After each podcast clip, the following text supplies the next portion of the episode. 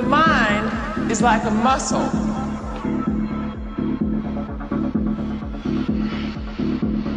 And if you want it to be really powerful, you got to work it out.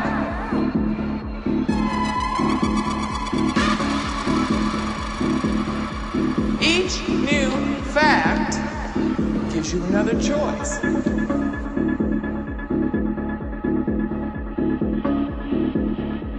Each new idea builds another muscle.